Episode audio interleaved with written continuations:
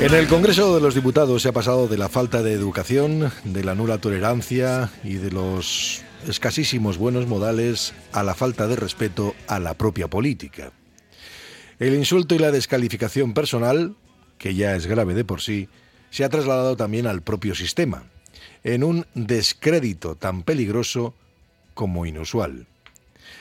Un ejemplo de ello es el proceso que inicia Vox y que abre con esa moción de censura.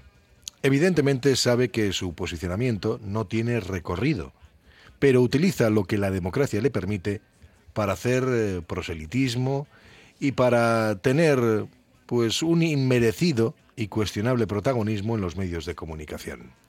Es politiquería barata.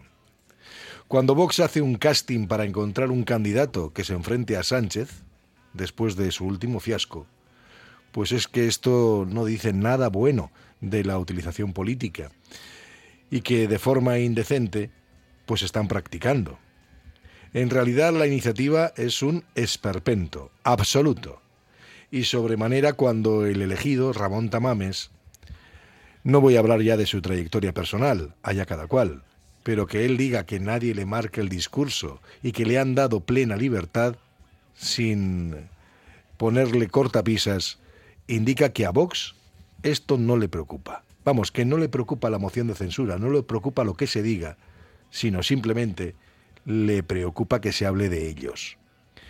Pero tampoco le han, digamos que le han opuesto mucho protagonismo. Lo tenga Tamames o lo tenga el propio partido. Así que el candidato, el candidato a presidente, pues es quien es, vale, de acuerdo. Pero lo cierto es que al parecer pues se va a registrar este lunes una especie de descalificación en sí mismo.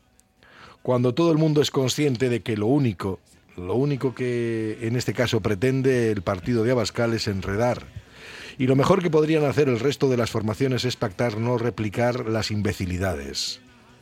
Si se me permite la expresión, de las intervenciones de Santiago Abascal, que será el encargado de defender la moción, y por supuesto de Ramón Tamames, que ni se sabe lo que va a decir y tampoco importa que no sé si será consciente de que el nivel de descrédito al que acaba de llegar es directamente proporcional a la edad que tiene, a la venerable edad que tiene y que debería él mismo respetar.